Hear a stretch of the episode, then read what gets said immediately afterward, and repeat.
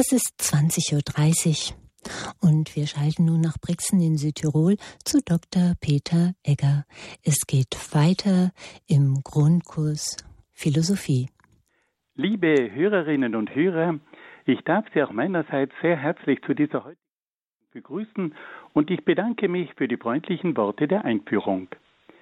Bevor ich mit meinen Ausführungen beginne, darf ich Sie bitten, dass wir miteinander ein Gebet sprechen, damit der Geist Gottes uns durch diese Sendung begleiten möge.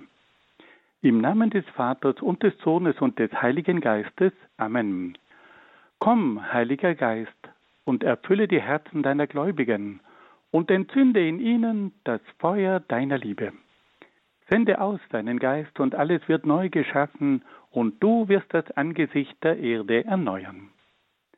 Dann wenden wir uns an die Mutter Gottes und bitten sie um ihr fürbittendes Gebet. Gegrüßet seist du, Maria, voll der Gnade, der Herr ist mit dir. Du bist gebenedeit unter den Frauen, und gebenedeit ist die Frucht deines Leibes, Jesus. Heilige Maria, Mutter Gottes, bitte für uns Sünder, jetzt und in der Stunde unseres Todes. Amen. Dann wenden wir uns auch an die Engel und bitten sie um ihren Schutz und um ihr Geleit. Engel Gottes, unsere Beschützer, denen des höchsten Vaterliebe uns anvertraut hat, erleuchtet, beschützt, regiert und leitet uns. Amen. Und schließlich wenden wir uns noch an einige Heilige und Selige, die sich in besonderer Weise mit philosophischen Fragen aus christlicher Sicht beschäftigt haben. Heiliger Augustinus, bitte für uns. Heiliger Thomas von Aquin, bitte für uns. Heilige Edith Stein, bitte für uns. Seliger Kardinal Newman, bitte für uns. Und Heiliger Papst Johannes Paul II, bitte für uns. Im Namen des Vaters und des Sohnes und des Heiligen Geistes. Amen. Liebe Hörerinnen und Hörer, in den vergangenen Sendungen haben wir uns mit der sogenannten Lebensphilosophie beschäftigt. Es handelt sich dabei um eine philosophische Strömung, die im ausgehenden 19. Jahrhundert entstanden ist und dann weit hineingewirkt hat, auch in das 20. Jahrhundert. Wir haben dabei einige Grundzüge dieser Lebensphilosophie kennengelernt, die wir noch einmal ganz kurz in Erinnerung rufen wollen. Die Lebensphilosophie war gewissermaßen eine Gegenbewegung zu einer rein naturwissenschaftlichen oder wie man sie auch nennt, positivistischen Philosophie. Die Lebensphilosophie sagt, dass die Naturwissenschaft nicht imstande ist, die ganze Wirklichkeit zu erklären. Man kann nicht mit Hilfe der Physik, der Chemie, der Biologie und so weiter sämtliche Bereiche erklären. Es braucht dazu auch noch eine andere Wissenschaft. Und das ist die Geisteswissenschaft. Die ist imstande, ganz bestimmte Dinge des Menschen, des Lebens, der Welt, der Moral und so weiter zu erklären, bei denen die Naturwissenschaft mit ihren Methoden nicht weiterkommt. Und so hat diese Lebensphilosophie zunächst einmal eine ganz andere Erkenntnislehre vertreten. Die Lebensphilosophie sieht in der Vernunft kein geeignetes Instrument, um die lebendige Wirklichkeit zu erfassen. Die Vernunft kann mit ihrer analytischen Methode nicht das Leben begreifen. Sie ist unfähig, die lebendigen Vorgänge in der Natur und die inneren Vorgänge des Menschen zu erfassen. Sie hat auch keinen Zugang zu den irrationalen Kräften des Lebens und der Gefühle. Die lebendige Wirklichkeit braucht eine andere Form der Erkenntnis, nämlich die Intuition, die mit Hilfe einer unmittelbaren Anschauung, Erfahrung und einem unmittelbaren inneren Erleben die Welt und den Menschen erfassen kann. Dann entwickelt die Lebensphilosophie auch ein neues Naturverständnis. Die Lebensphilosophie wendet sich gegen das rein physikalische und mechanistische Naturverständnis des Rationalismus und der Aufklärung. Die Natur ist für sie kein Mechanismus und keine Maschine, sondern eine lebendige und organische Wirklichkeit, Die Natur wird von der Kraft des Lebens durchströmt, die zu einem ständigen Werden und zu einer ständigen Entwicklung führt. In ihr gibt es aber auch irrationale und dunkle Kräfte, die nicht durch Gesetzmäßigkeiten erfasst werden können. Dann hat die Lebensphilosophie auch ein neues Menschenbild entwickelt. Die Lebensphilosophie wendet sich dem inneren Menschen zu und betrachtet den Menschen und die Welt aus psychologischer Sicht. Sie weist darauf hin, dass der Mensch die Welt nicht nur in einem naturwissenschaftlichen, sondern auch in einem psychologischen Sinn erfasst. Es gibt also nicht nur einen äußeren, sondern auch einen inneren Bezug zur Welt. Der äußere Bezug spielt sich auf der naturwissenschaftlichen Ebene ab, der innere Bezug hingegen ereignet sich auf der psychologischen Ebene. So können zum Beispiel Raum und Zeit auf der physikalischen und auf der psychologischen Ebene völlig unterschiedlich erfasst werden.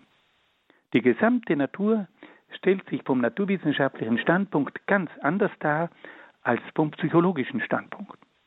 Und schließlich hat dann die Lebensphilosophie auch zu einer existenziellen Öffnung des Menschen geführt.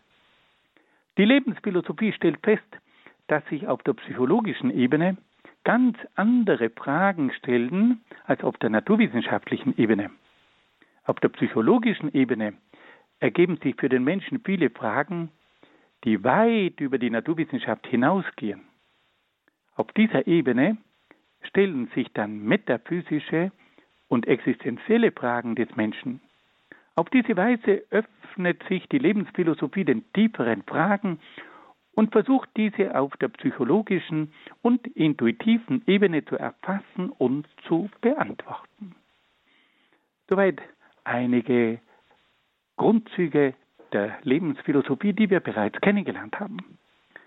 Wir haben dann in der letzten Sendung einen sehr bekannten Vertreter der Lebensphilosophie kurz betrachtet, nämlich Wilhelm Dilthey. Er war einer der Pioniere der Lebensphilosophie und hat verständlich gemacht, dass es neben den Naturwissenschaften unbedingt auch die Geisteswissenschaften braucht. Und er hat uns das gezeigt anhand von verschiedenen Beispielen. Besonders beeindruckend war dabei seine Philosophie der Geschichte, wo er nachweist, dass die Geschichte nicht einfach nach irgendwelchen Gesetzmäßigkeiten abläuft, sondern dass die Geschichte das Werk des Menschen ist und dass der Mensch aus seinen freien Kräften heraus die Geschichte gestalten kann und dass der Mensch dazu führen kann, dass die Geschichte gelingt oder dass sie nicht gelingt. Hier haben wir eine ganz klare Philosophie gegen diesen historischen Materialismus, der die Geschichte als eine Zwangsgeschichte betrachtet und behauptet, dass die Geschichte einfach aufgrund von gewissen innewohnenden Gesetzmäßigkeiten abläuft und dass der Mensch gewissermaßen nur ein Spielball dieser Gesetzmäßigkeiten sei und darauf keinen Einfluss haben könne. Soweit die Philosophie von Dilthey. Heute wenden wir uns nun einem weiteren Vertreter der Lebensphilosophie zu und da wechseln wir wieder einmal nach Frankreich und begegnen dort der großen Gestalt von Henri Bergson. Und wie immer, wenn wir uns mit einem neuen Denker beschäftigen, beginnen wir mit der Biografie dieses Mannes. Ich darf Ihnen also ganz kurz einiges aus dem Leben von Henri Bergson berichten. Henri Bergson wurde 1859 als Sohn einer jüdischen Familie in Paris geboren. Sein Vater stammte aus Polen. Seine Mutter hingegen kam aus Irland. Nach seiner Kindheit in London besuchte er das Gymnasium in Paris. Anschließend studierte er Literatur, Philosophie und Mathematik an der École Normale Supérieure.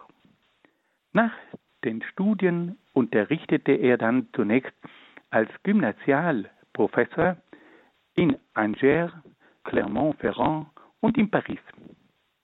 Er verfasste bereits in diesen jungen Jahren verschiedene psychologische und philosophische Werke.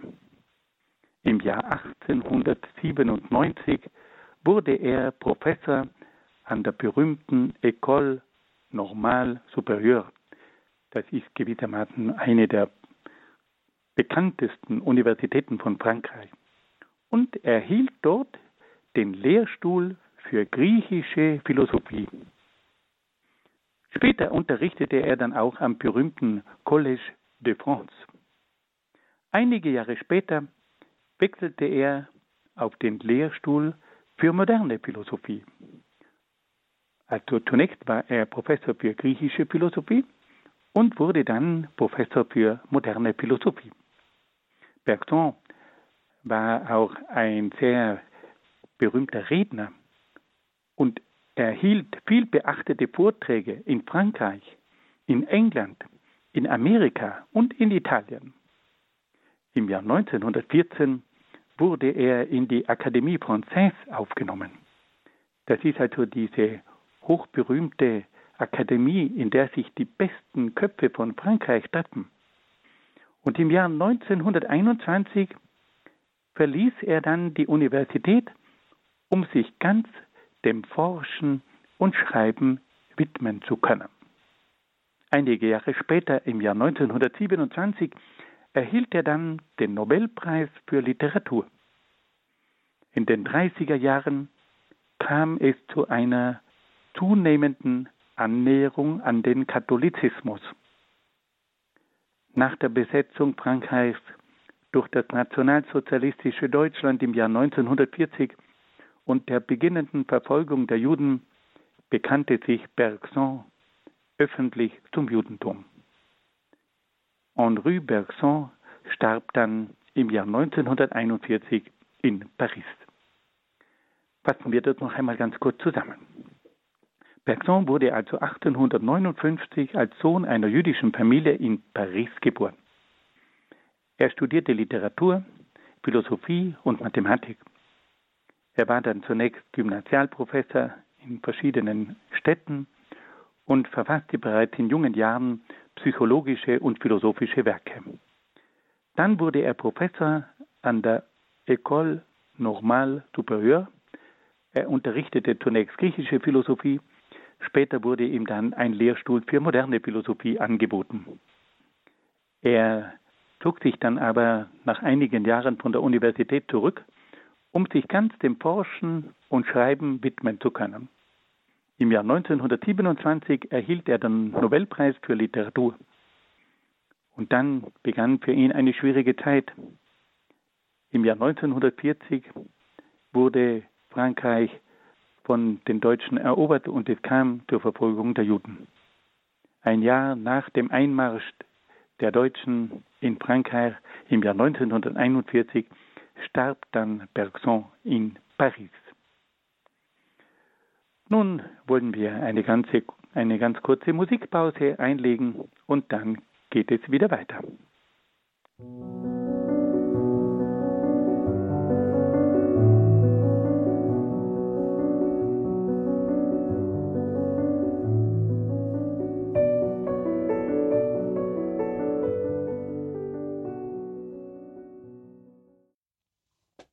Hörerinnen und Hörer, nachdem wir einiges aus dem Leben von Henri Bergson kennengelernt haben, wollen wir uns nun seiner Lehre zuwenden. Bergson stand in seiner Jugend unter dem Einfluss der positivistischen bzw. naturwissenschaftlichen Lehren von Herbert Spencer, John Stuart Mill und Charles Darwin aus England. Wir haben diese Denker schon mal kurz kennengelernt. Doch die vertiefte Auseinandersetzung mit den Theorien dieser Denker führte ihn zur Überzeugung, dass die rationalistisch-experimentelle Methode der Naturwissenschaft und die materialistisch-mechanistische Weltanschauung des Positivismus bzw. der Naturwissenschaften nicht imstande sind, die höhere Wirklichkeit des Lebendigen und des Psychischen zu erfassen und zu erklären. Bergson erkannte, dass die Naturwissenschaft die Wirklichkeit nur im Rahmen des physikalischen Raumes und der physikalischen Zeit betrachtet und nur ihre messbaren und ursächlichen Zusammenhänge erfassen kann. Die Naturwissenschaft ist aber nicht imstande, das Wesen der Dinge zu erkennen. Sie hat keine Möglichkeit, die Wesenseigenschaften der Dinge zu erfassen und kann auch keine Zusammenhänge erklären, die auf der Spontaneität und auf der Freiheit aufbauen. Die Naturwissenschaft kann zwar die Wirklichkeit exakt in einzelne Teile zergliedern und wieder zusammensetzen, aber sie hebt dadurch das Lebendige und die Ganzheit der Wirklichkeit auf. Also Bergson sagt, die Naturwissenschaft ist nur imstande, die Wirklichkeit im Rahmen des physikalischen Raumes und der physikalischen Zeit zu betrachten. Und sie kann nur die Dinge erkennen und erklären, die sie messen kann und wo sie ursächliche Zusammenhänge feststellen kann. Sie kann also ganz konkret den Menschen beobachten im physikalischen Raum und in der physikalischen Zeit. Sie kann mit ihren Methoden gewisse quantitative Eigenschaften des Menschen messen. Sie kann feststellen, wie groß der Mensch ist. Sie kann feststellen, wie schwer dieser Mensch ist. Sie kann feststellen, welche Organe dieser Mensch hat. Aber sie ist damit nicht imstande, das Wesen des Menschen zu erkennen. Sie ist nicht imstande, das Wesen der Liebe zu erfassen. Alle diese Dinge, wo es um Wesenseigenschaften geht, da ist die Naturwissenschaft überfordert.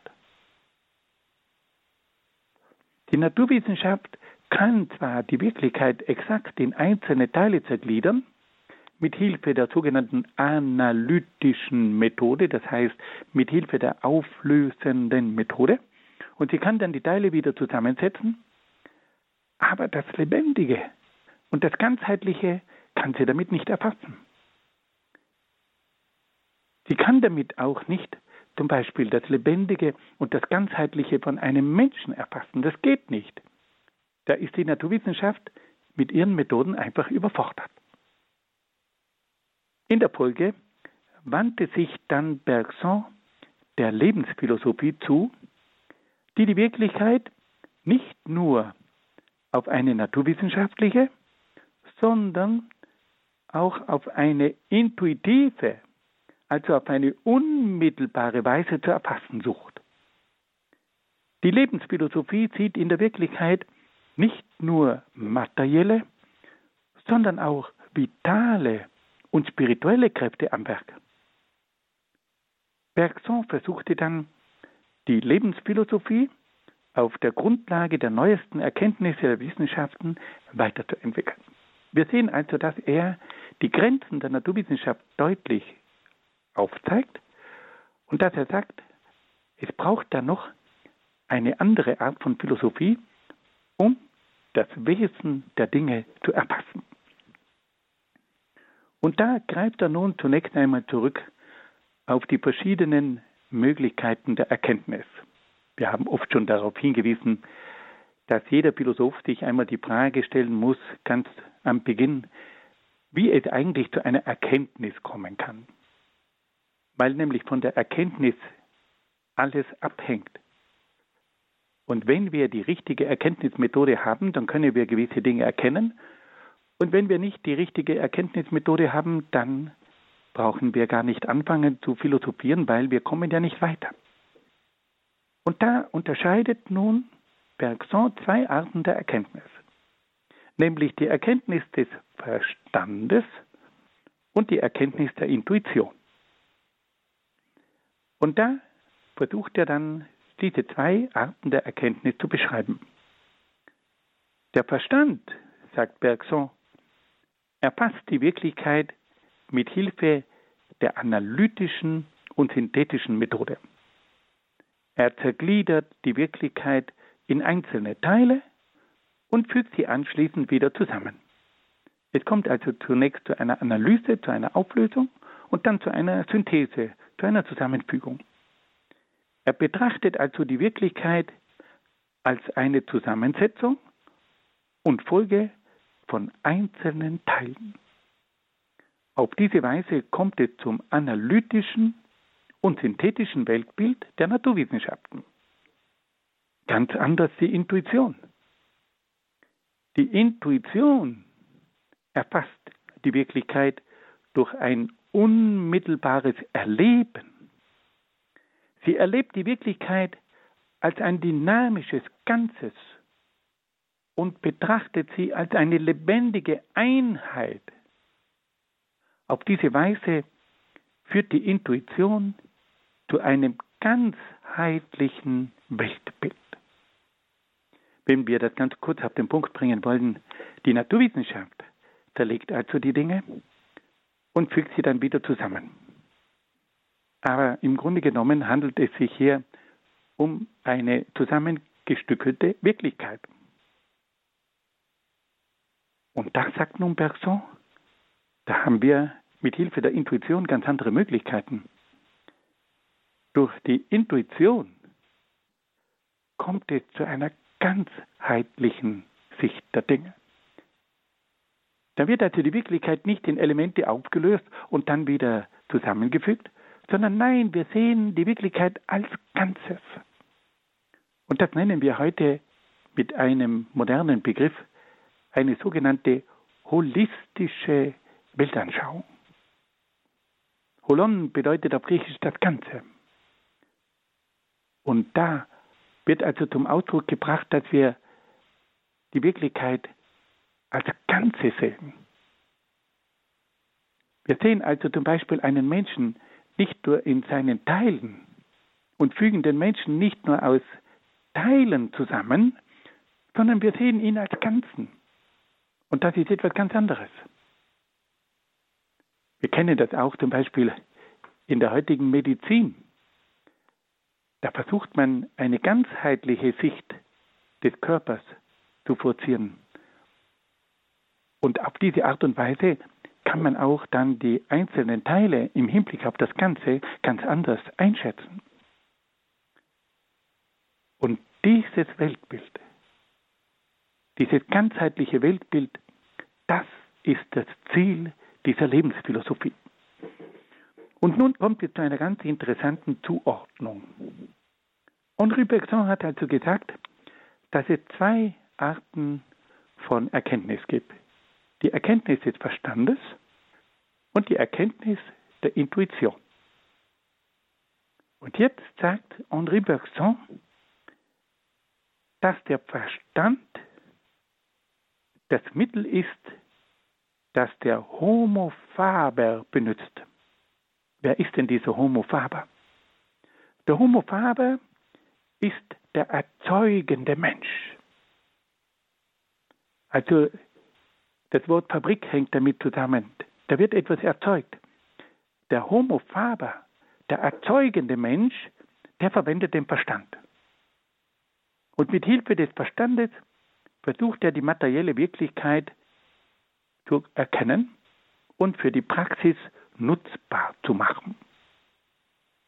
Also, der Verstand ist die Erkenntnismethode des Homo faber, des erzeugenden Menschen, der die materielle Wirklichkeit mit Hilfe des Verstandes erkennt und für die Praxis nutzbar macht. Und dann fragt sich Bergson, welchem Art, welcher Art von Menschen ist denn dann die Intuition zuzuordnen? Und er sagt, die Intuition ist die Erkenntnismethode des Homo sapiens, des wissenden Menschen, der mit Hilfe der Intuition die metaphysische und seelische Wirklichkeit erkennen kann.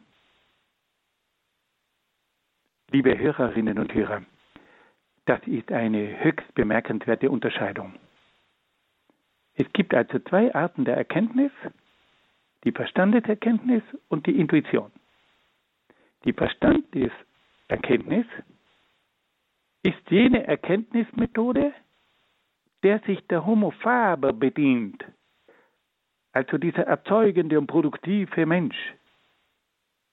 Und dieser Homo faber, der verwendet diese Erkenntnis, um damit die materielle Wirklichkeit zu erfassen und für die Praxis nutzbar zu machen.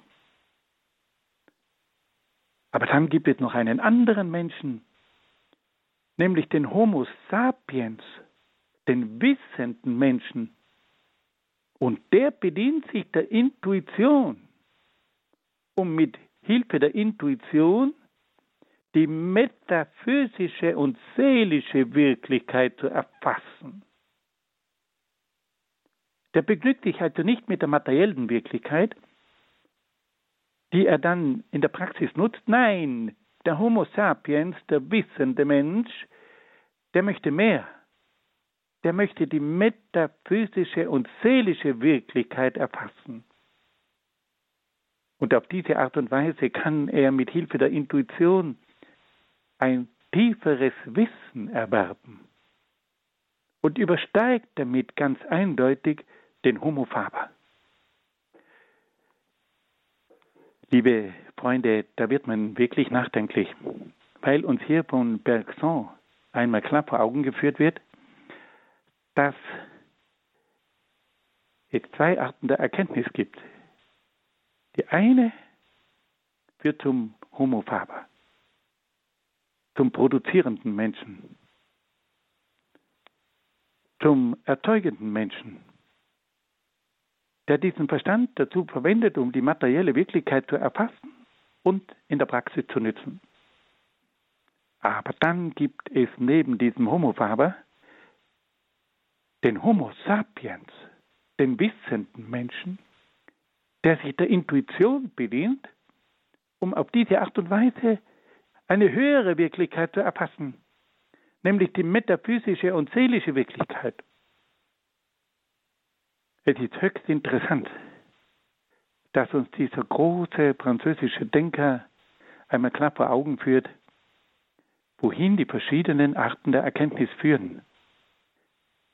Die eine führt zum Homo faber, die andere führt zum Homo sapiens. Nun hören wir wieder ein wenig Musik.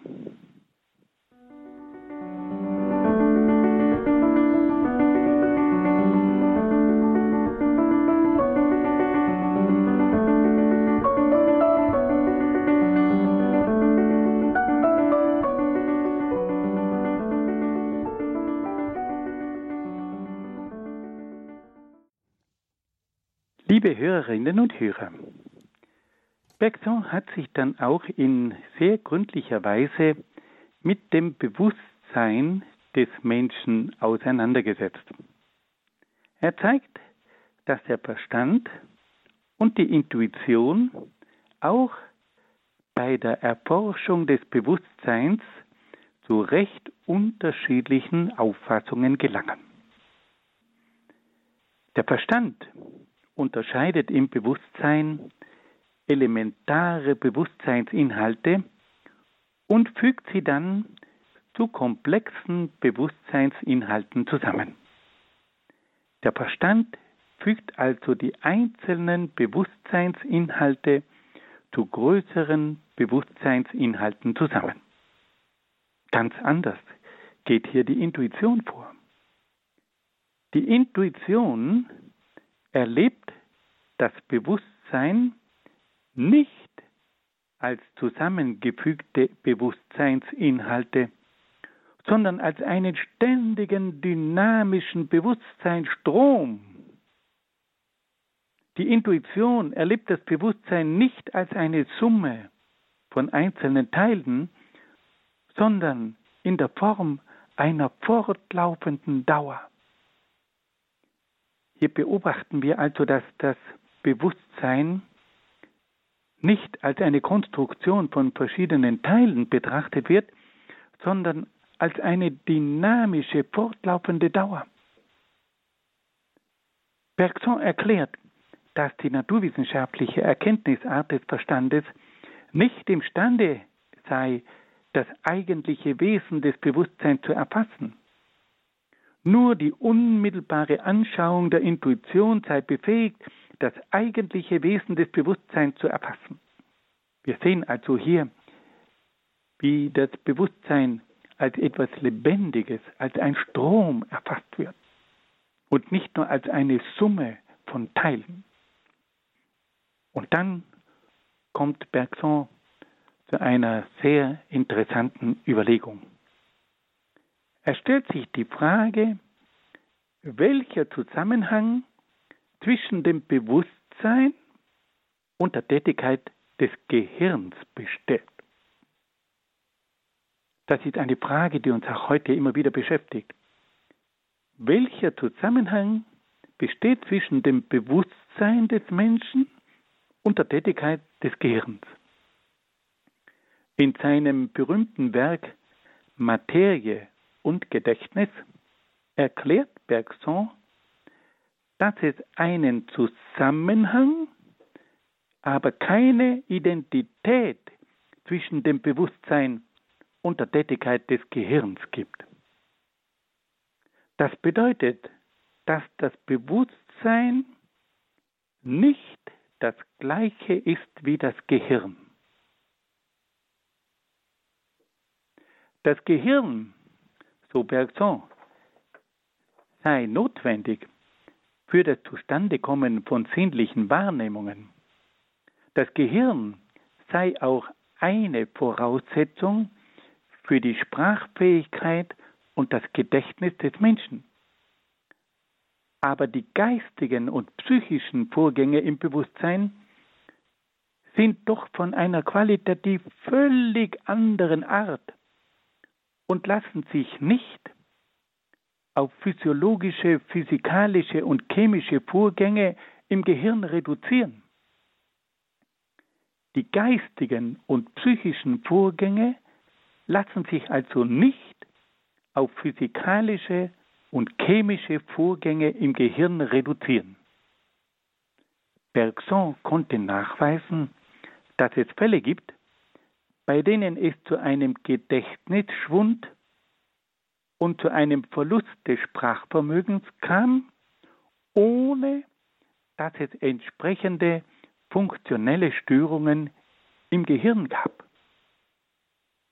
Also er sagt, es ist nicht einfach so, dass das Bewusstsein das Produkt des Gehirns ist, sondern er hat Fälle nachgewiesen, bei denen es zu einem Gedächtnisschwund gekommen ist und zu einem Verlust des Sprechvermögens, ohne dass es entsprechende funktionelle Störungen im Gehirn gegeben hat.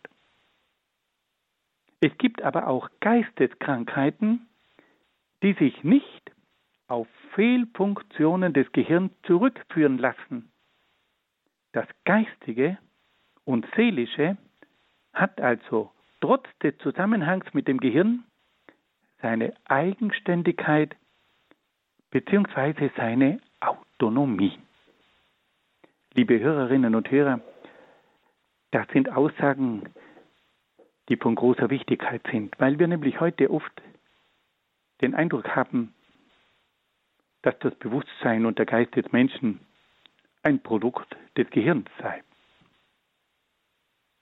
Bergson unterscheidet hier sehr genau und sagt, dass es das Gehirn zwar notwendig ist für das Zustandekommen von sinnlichen Wahrnehmungen und dass das Gehirn auch eine, eine Voraussetzung für die Sprachfähigkeit und das Gedächtnis des Menschen ist.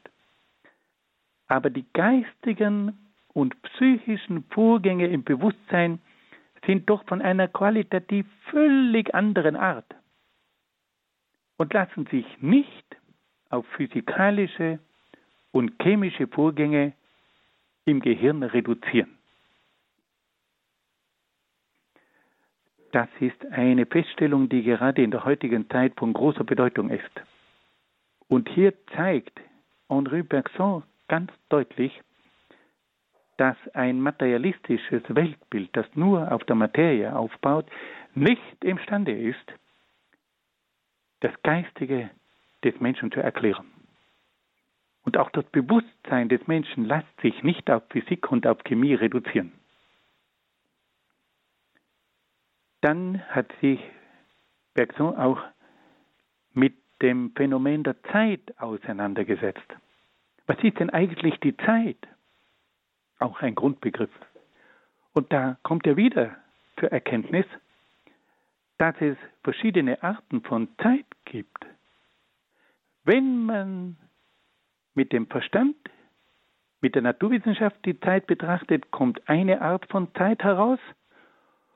Und wenn man die Zeit mit Hilfe der Intuition erfasst, dann kommt eine ganz andere Art von Zeit heraus. Schauen wir uns das mal an. Der Verstand betrachtet die Zeit im physikalischen Sinn als eine Aufeinanderfolge von getrennten Augenblicken. Ein Augenblick, dann kommt der nächste Augenblick, also eine Aufeinanderfolge von getrennten Augenblicken. Die einzelnen Augenblicke werden als gleichbleibende zeitliche Einheiten eingestuft. Zum Beispiel als Sekunden oder als Stunden oder als Tage oder als Jahre.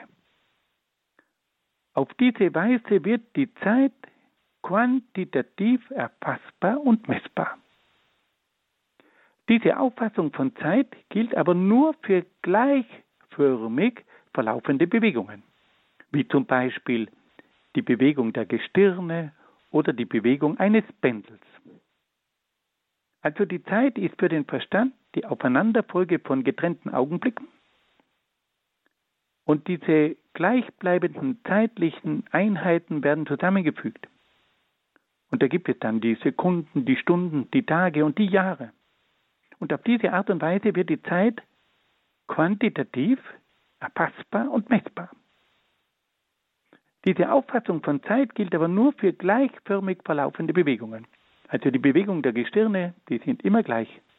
Oder die Bewegung eines Pendels, das ist immer gleich. Tick, tack, tick, tack, tick, tack.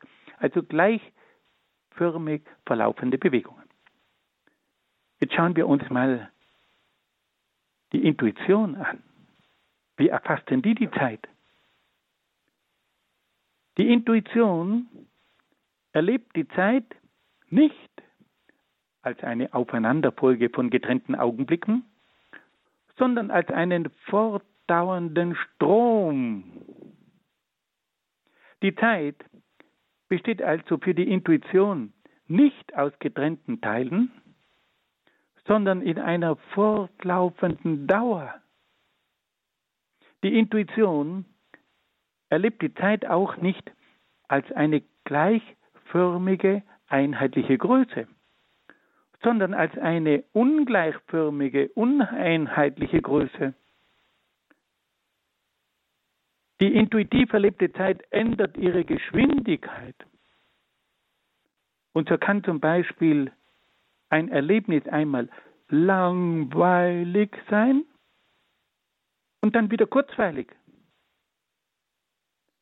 Also die Zeit hat nicht immer die gleiche Geschwindigkeit wie bei der Naturwissenschaft, sondern für die Intuition kann die Zeit einmal sehr rasch vergehen und dann wieder sehr langsam.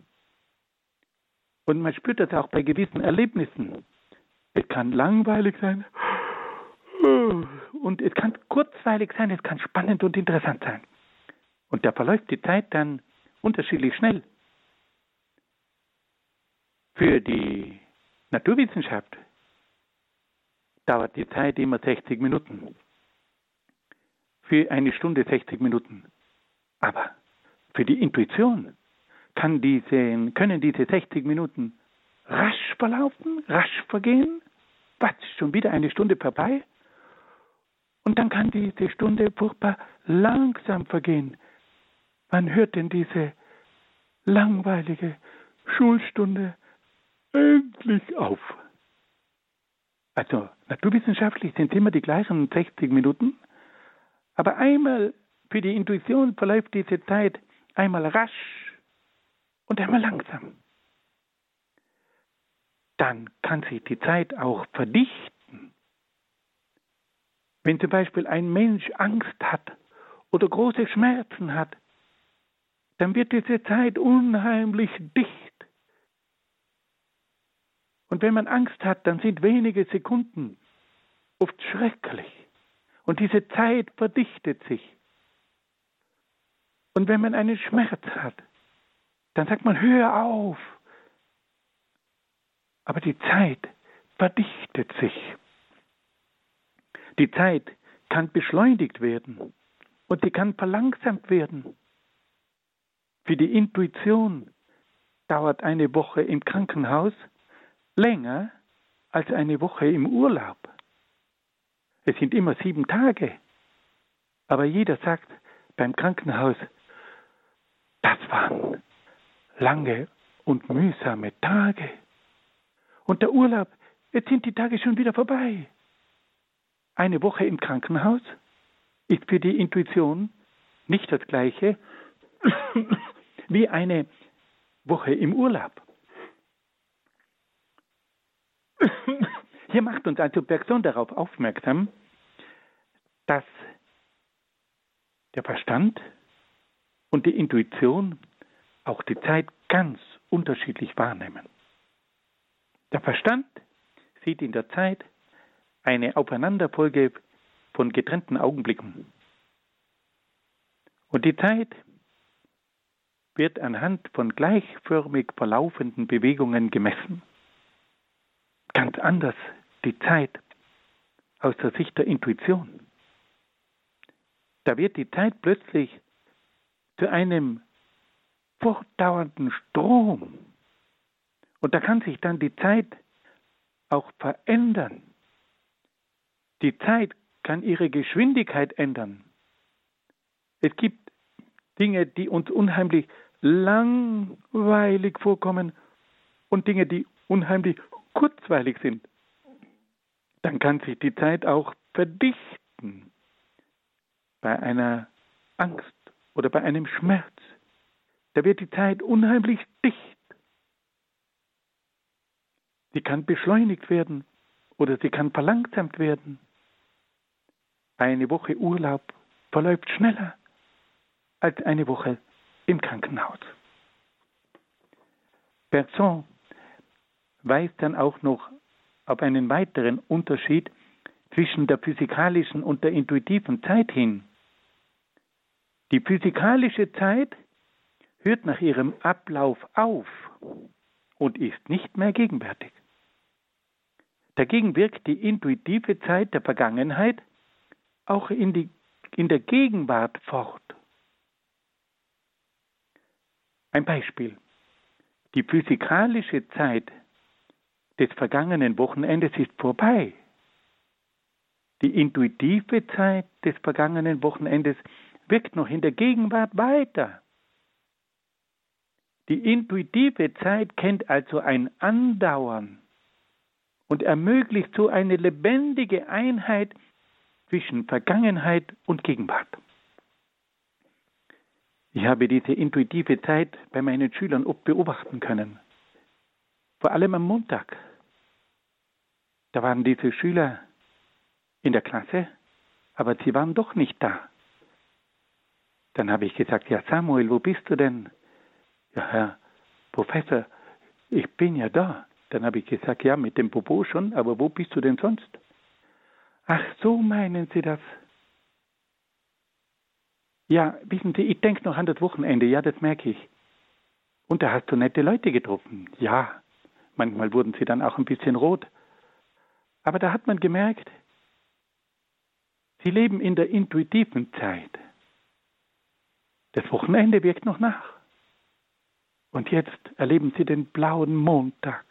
Und das war so schrecklich. Und da wurde mir wieder einmal bewusst, wie recht Henri Bergson eigentlich recht hat, wenn er sagt, dass die Zeit nicht nur ein physikalisches Phänomen ist, sondern dass die Zeit auch ein intuitives Phänomen ist. Und dass wir oft mehr in der intuitiven Zeit leben als in der physikalischen Zeit. Bergson sieht schließlich in der, in der intuitiven Zeit auch eine Möglichkeit, die bestimmende Gesetzmäßigkeit der naturwissenschaftlichen Weltordnung zu durchbrechen.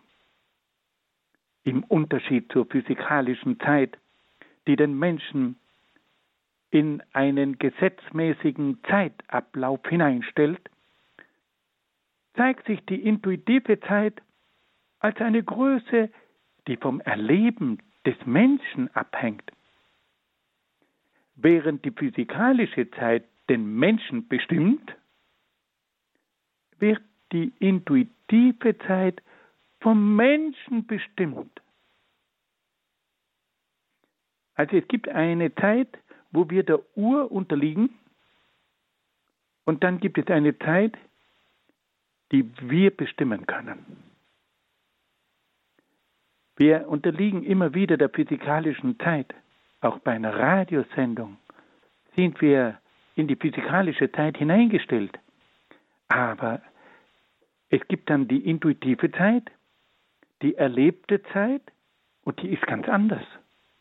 Und diese Zeit können wir selbst bestimmen durch das, was wir erleben, durch das, was wir planen, durch das, was wir machen, können wir die Zeit bestimmen.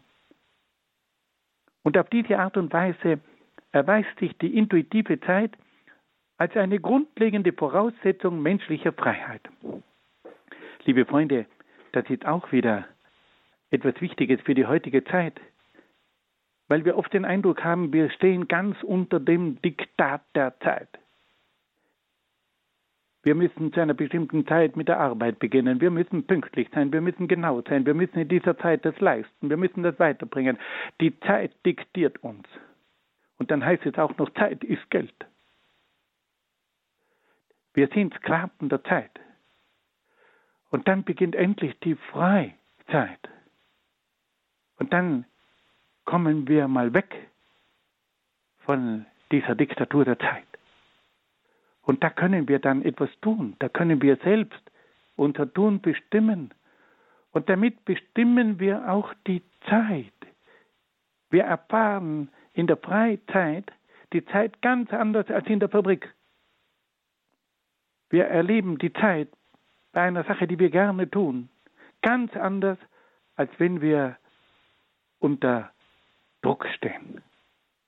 Liebe Freunde, wir haben also gesehen, dass uns hier Henri Bergson die Augen öffnet für eine Welt, die nicht nur naturwissenschaftlich gesehen wird.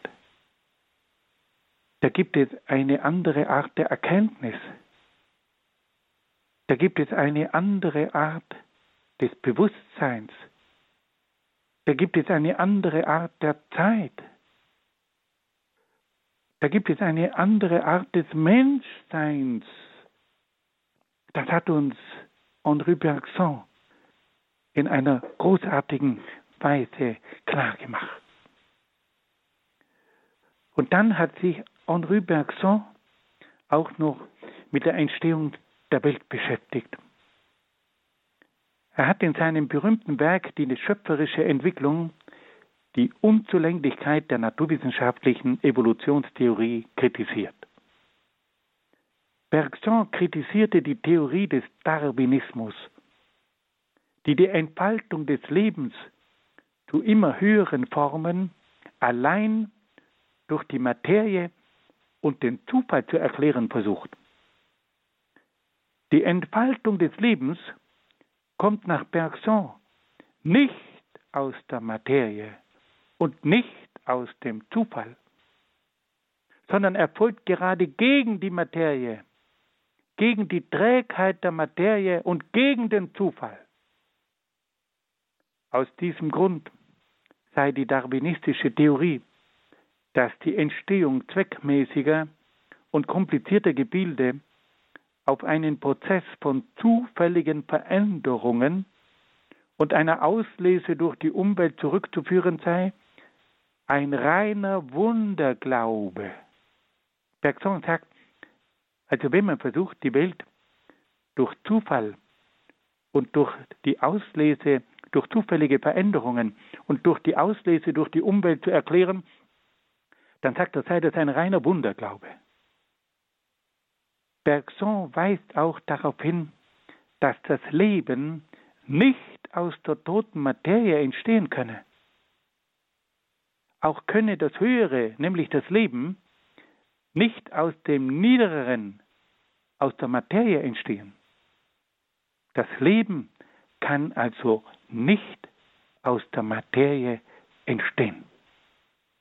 Bergson erklärt, dass der Entfaltung des Lebens und der Entwicklung der verschiedenen Arten ein Elan vital, ein Lebensschwung, eine Lebenskraft zugrunde liegt.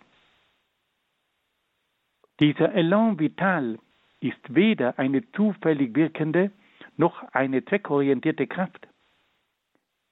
Der Elan vital, dieser Lebensschwung, diese Lebenskraft, ist vielmehr eine Kraft mit einer Vielfalt von unterschiedlichen Entwicklungslinien, die im Laufe der Zeit zur Entwicklung von unterschiedlichsten Arten des Lebens geführt hat.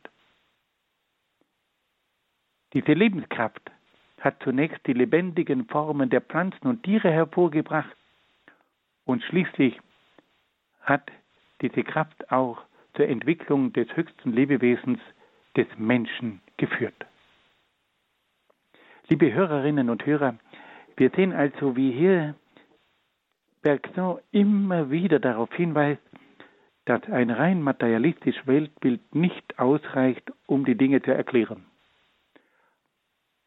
Er kritisiert auch die Evolutionstheorie von Darwin, die mit Hilfe von zufälligen Veränderungen und mit Hilfe der Auslese durch die Umwelt die Entwicklung erklären möchte. Er sagt, das reicht nie aus. Es braucht hier weit mehr. Es braucht hier bestimmte Kräfte, die diese Entwicklung dann vorantreiben. Liebe Hörerinnen und Hörer, ich danke Ihnen sehr, sehr herzlich für Ihre freundliche Aufmerksamkeit. Ich wünsche Ihnen alles Gute und Gottes besonderen Segen. Dr. Peter Egger in Brixen in Südtirol sprach in der heutigen Credo-Sendereihe im Grundkurs Philosophie über die sogenannte Lebensphilosophie und über den französischen Vertreter dieser Philosophie, über Henri Bergson. Diese Credo-Philosophie-Sendung vom heutigen 25. Januar ist über den CD-Dienst von Radio Horeb zu beziehen. CD-Dienst horeb.org oder telefonisch ab Montag unter der Nummer 08328 921 120 und als Podcast einzuhören auf der Homepage horeb.org.